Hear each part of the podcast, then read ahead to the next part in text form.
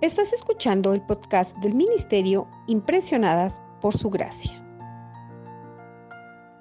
Nuestra serie actual se titula Gozo y Paz. Un estudio devocional original del Ministerio Impresionadas por Su Gracia. Acompáñanos en el episodio de hoy y juntos estudiemos Lucas 2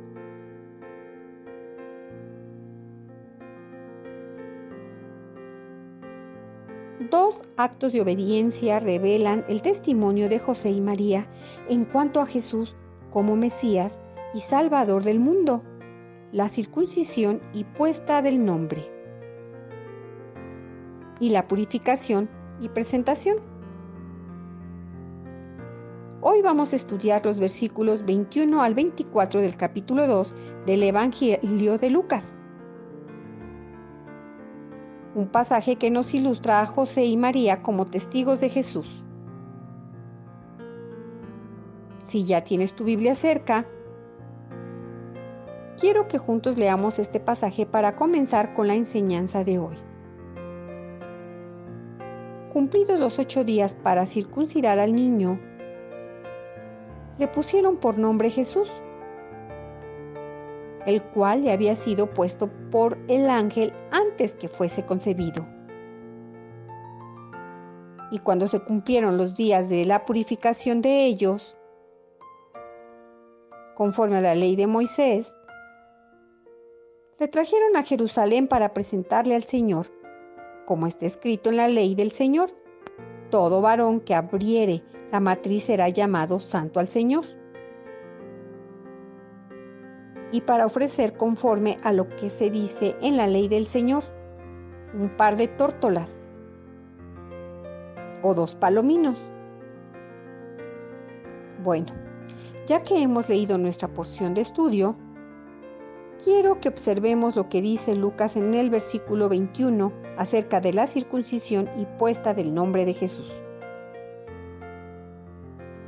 La obediencia a las exigencias de la ley como se señala en Génesis capítulo 17, versículos del 9 al 14, y Levítico capítulo 12, versículo 3.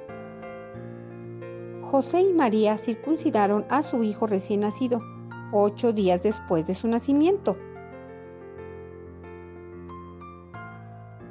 Como ya vimos en episodios anteriores, la circuncisión era una lección espiritual objetiva de la necesidad de limpiarse de la depravación del pecado, que se transmitía a cada generación posterior a través de la procreación. La circuncisión era un símbolo físico de la limpieza espiritual del corazón que se lleva a cabo en la salvación. Sin embargo, ¿por qué fue circuncidado Jesús? Ya que no tenía pecado, como dicen las escrituras en Isaías capítulo 53, versículo 9. En Juan capítulo 8, versículo 46. En 2 de Corintios capítulo 5, versículo 21. En Hebreos capítulo 4, versículo 15 en Primera de Pedro capítulo 2, versículo 22 y en Primera de Juan capítulo 3, versículo 5. Ni necesitaba limpiar su corazón. La respuesta se encuentra en entender que Él vino para cumplir la ley. Y continuando con los versículos 22 al 24 tenemos la purificación y presentación.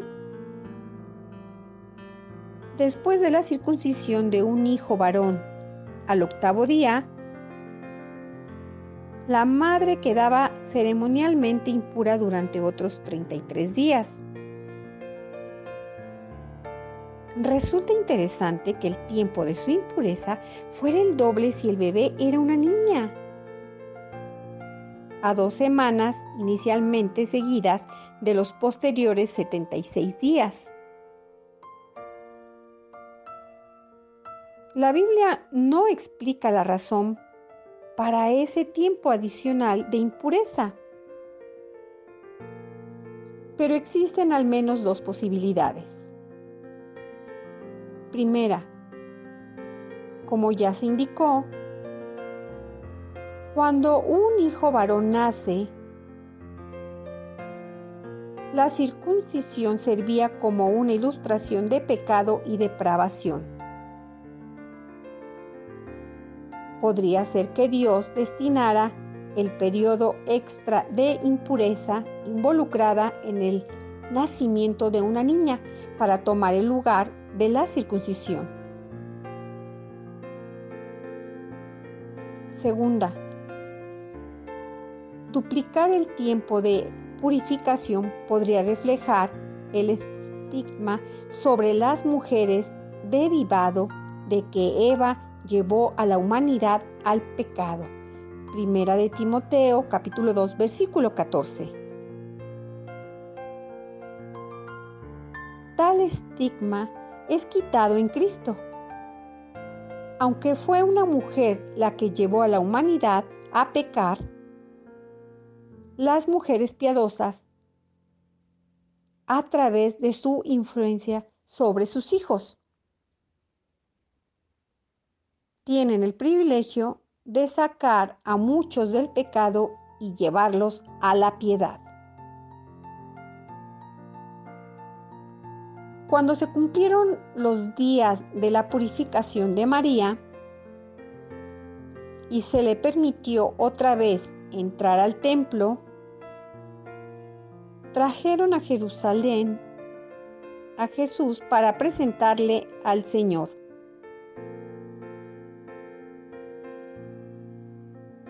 Aunque esto no se tenía que hacer en Jerusalén o en el templo, la ley del Señor dada a través de Moisés, declara que todo varón que abriere la matriz será llamado santo al Señor y apartado para él.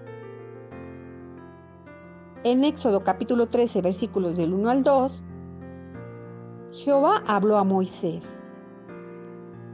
diciendo, conságrame todo primogénito.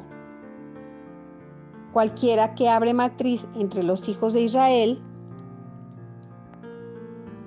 así de los hombres como de los animales. Mío es.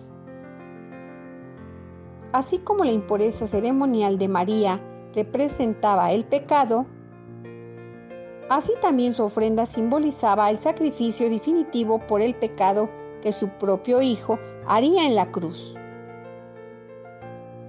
Ese sacrificio concedió acceso directo ante Dios simbolizado por la ruptura del velo del templo en Mateo capítulo 27 versículo 51, al satisfacer plenamente la ira de Dios y la expiación por los pecados de todos los que ponen su fe en el Señor Jesucristo.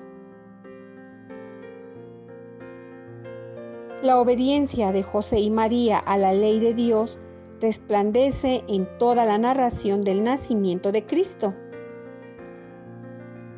Poner al niño el nombre Jesús en obediencia a la orden del ángel que nos narra otro evangelio, Mateo 1, versículo 21,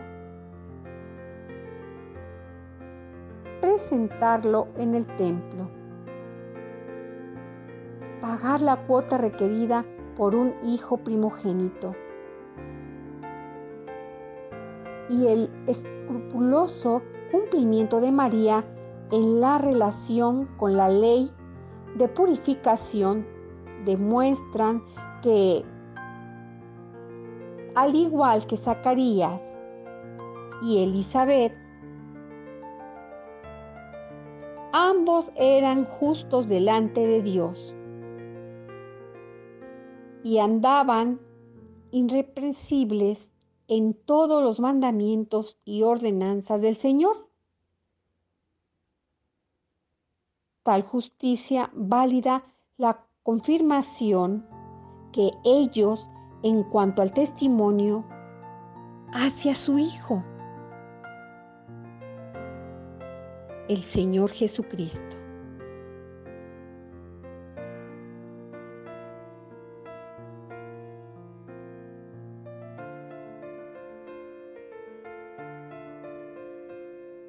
Gracias por acompañarnos el día de hoy. Nuestra oración es que el Dios de nuestro Señor Jesucristo, el Padre Glorioso, te dé el espíritu de sabiduría y de revelación para que lo conozcas mejor y que asimismo sean iluminados los ojos de tu corazón para que sepas a qué esperanza Él te ha llamado.